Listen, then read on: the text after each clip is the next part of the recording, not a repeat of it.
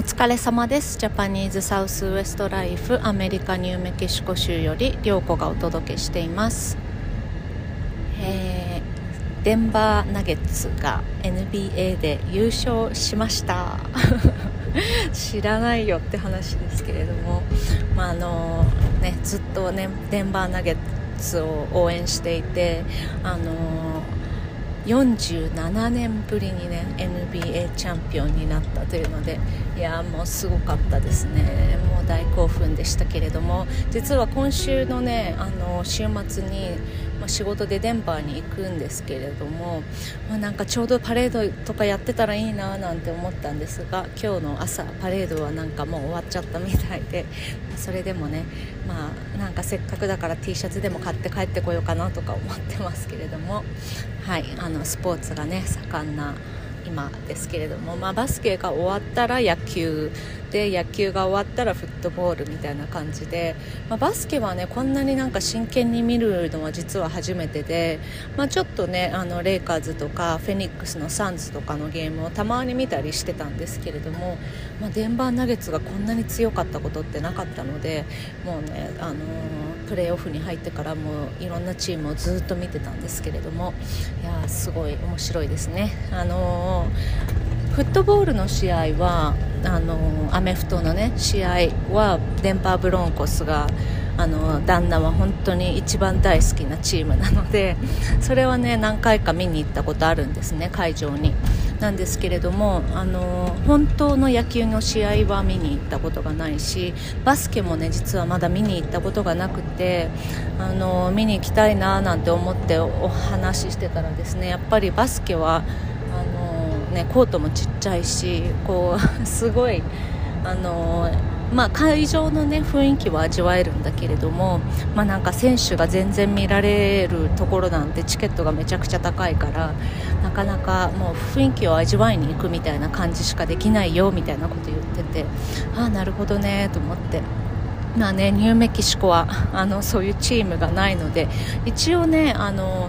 UNM っていう大学ニューメキシコ大学のそのバスケのチームでロボスっていうチームがあるんですけれどもそこはね結構有名で、あのー、そことあとサッカーのユナイテッドっていうねサッカーのチームもアルバカーキにはあるので結構それ見に行く人はね多いみたいなんですが。まあ、行くとしたらフェニックスで、あのー、フットボールの試合を見るかあとはデンバーでねフットボールか野球の試合を見るかみたいなね感じなんですが、はい、そんなスポーツの話は置いといてちょっとねもう外が暑すぎてね今エアコンをガンガンにかけてるんですけれどもはいあのー、今日はですねなんか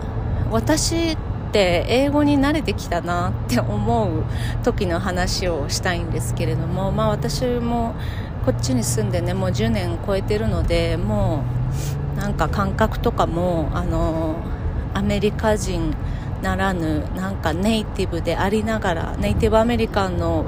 カルチャーでありながらなんか田舎のカルチャーでありながらみたいなねもうそのこのギャラップという土地の人になってきちゃってるんですけれどもそれでもやっぱりあのなんかよくこう分かんない単語なんかあこの言葉ってどういう意味なんだろうよく見てるけどどういう意味なんだろうって調べてみたらえこんな意味だったんだみたいなそういう単語はねまあうん週に23個はあるかなっていう程度なんですね。であのまあ、あの英語よく喋れるようになったねとかよく言われるんですけれどもあのどうやったら喋れるようになれなるのっていうのもすごい聞かれるし、まああの一番あのよく言う答えはもうとにかく他の人が喋ったことをそのまま真似するのが多分上達には一番早いと思う私はね実体験でそういうふうに思うんですけれども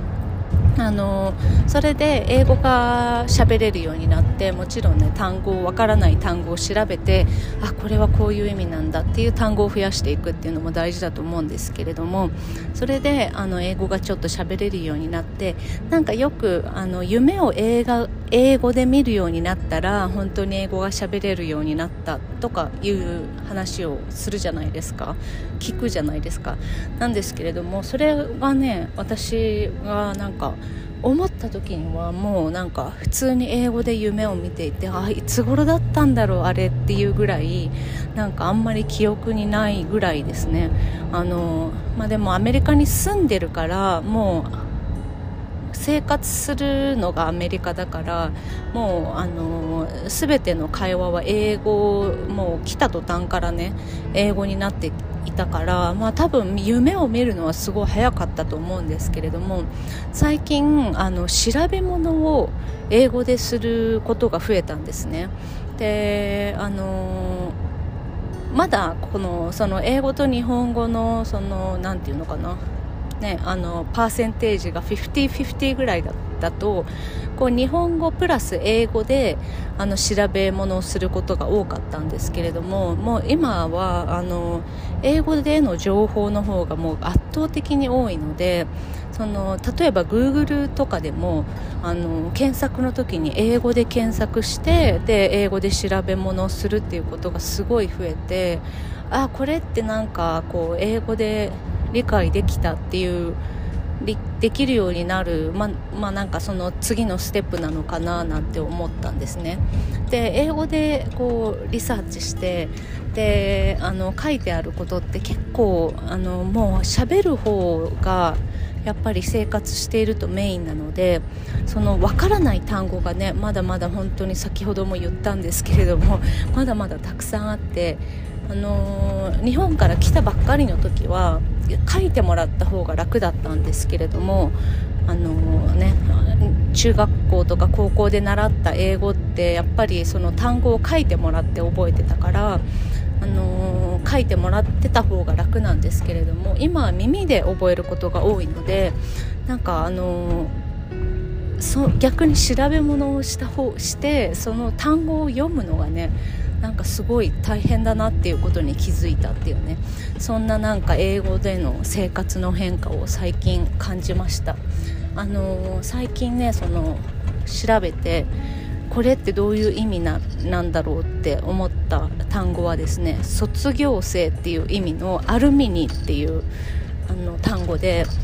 あのー子供たちが通ってる学校でなんか T シャツをね学校 T シャツみたいのをね買ったんですね。で私はそれ意味わからずあのこのここの学校のアルミニって書いてあるやつを T シャツを買ってそれを普通に着てたんですけれどもなんかそのイベントとかの名前かと思ってたんですね。そしたらそれって卒業生っていう意味でであそうだったんだ。私卒業生じゃないのにこの T シャツ着てたわと思って、まあ、そんなことがあったりもう子供たちはね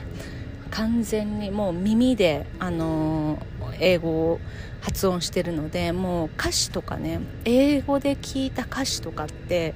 こう歌詞カード見ないとわからないじゃないですか。これその発音だけじゃなかなか聞き取れないから。だけど子どもたちはもう本当にもうそれだけ文字で覚えることがあんまりなくてもう耳で聞いたらなんとなくあこういう文字なんだなっていうことがもう小学校2年生と5年生6年生の時点でもう分かってるのでなんかあの会話しててね妹がなんかハムスター買ったんですけれどもあのちっちゃいハムスターなんですね。なんかその単語をあの言ってもうそれも忘れちゃったんですけど「ワーミー」とかなんかそんな感じだったんですけれどもあの下の息子がですね「Army or Wormy」とか言って「あの Wormy だよ」とか言って なんかそれでわかるんだみたいなねそんな感じの英語のお話でした。はいというわけで皆さんなんか寒暖の差が激しいのでね体調にお気をつけてお過ごしください。ではまた。